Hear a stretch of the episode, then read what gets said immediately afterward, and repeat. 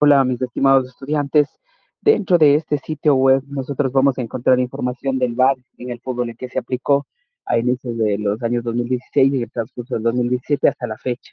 Vamos a conocer las principales características, eh, el procedimiento del árbitro para ejecutar eh, una falta dentro de un partido de fútbol.